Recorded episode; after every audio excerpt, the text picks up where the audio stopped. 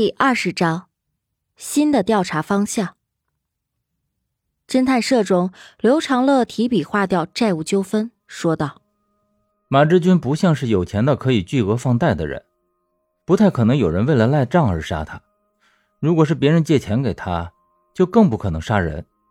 至于感情纠葛，可能性也不是很大。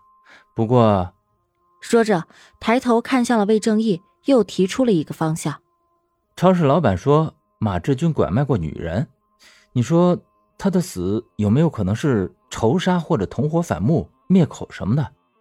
魏正义的脸上露出嫌弃的表情，鄙夷地说：“我倒不关心他死的有多惨，这不关我们的事儿。只是说到女人的话，那个接走秦家威的面包车，有没有可能就是希望桥下的那辆？你都说要大胆设想，我们当然要发散思维。”刘长乐又用红笔在小白的左下方写上“土豪金”三个字，又用线连了起来，由此形成了一个小小的金字塔思维导图。凝视了片刻，笔一顿，说道：“第二个凶杀现场也出现过小白的身影，就当小白是连环杀人狗，那么两个死者之间应该有一定的关联，或者是相同的特征，而这就是他们被杀的真正原因。”魏正义回想起面包车中的男尸，强压着恶心说：“面包车里的死人的胳膊上有纹身，脖子上戴着金项链，成分很明显。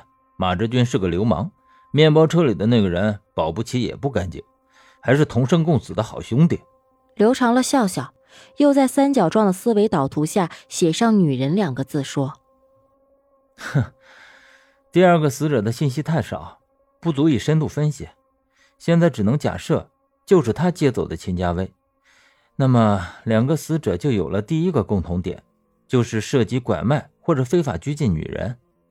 寻找小白这个委托是谜面的话，或许调查一些女人的失踪才是唐姑娘真正的委托，这才符合十万块佣金的期望值。五千万变成十万块，可直接是单车变轿车，说的我现在全身都是干劲儿。只想出门赶紧搞钱。下午跟张廷芳谈过之后，两人没着急做什么，而是踏实的补了个觉。睡醒吃完饭后，才正儿八经的开了研讨会，研究下一步的行动计划。魏正义的状态也调整回来，还是那副生龙活虎的样子。刘长乐微叹口气说：“唉，一切都是我猜想的，没找到小白就不能够揭开谜底。现在小白应该和真凶在一起。”真凶又是什么目的，什么来历，我们一无所知啊！魏正义眯起眼睛，圆脸上难得露出凝重的表情。他压低了声音说道：“老刘，你说凶手会不会就是你心心念念的唐美人？他的目的是复仇，故意发布委托，就是跟自己内心善良柔弱的一面拉扯较劲，像电影里演的一样，咱要不抓住他，他就会继续杀人。”可等咱们揭穿他的身份时，就是他服。刘长乐面无表情的卷起 A 四纸，往魏正义的头上敲了一下，说：“胡说八道，金主也是你能胡乱编排的。”魏正义嘿嘿一笑，说：“嘿，你竟然为了女人打兄弟，是不是我说到你心里了？你眼馋人家的美？”刘长乐没有回话，默默的将桌上散放的几张 A 四纸收好。一扬脸说：“去开车吧，准备干活了。”魏正义一愣：“咱们要去哪儿？”刘长乐将 A 四纸叠在手中，在茶几上一磕，收拢整齐后：“咱们现在没有任何线索，不可能在九百多万人口的洛城中找到小白和一个完全不知道什么样的人。如果第二个死者就是接走秦家威的人，那么他的同伙那个胳膊上有烧伤疤痕的男人。”就是下一个目标，我们找到他，就等同于找到了小白。天色已经彻底的黑了下来，龙门大道上的路灯亮起了一条长龙。举目远眺，整个城市已经沐浴在一片璀璨的灯海之间。刘长乐和魏正义坐在车中，沿着龙门大道再次前往广化寺。十几分钟后，汽车就停到了广化寺的山门前。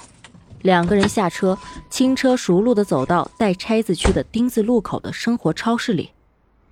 推开店门，魏正义热络的对坐在收银台后的秃头老板笑道：“来一盒十曲。”刘长乐跟着走进超市，礼貌的冲着超市老板笑笑：“ 又见面了。”超市老板弯腰从柜中取出了烟，递给了魏正义。他问：“你俩没发视频吗？”我刷了两天也没有看到我家的监控画面。两个人在路上已经商量过该如何说。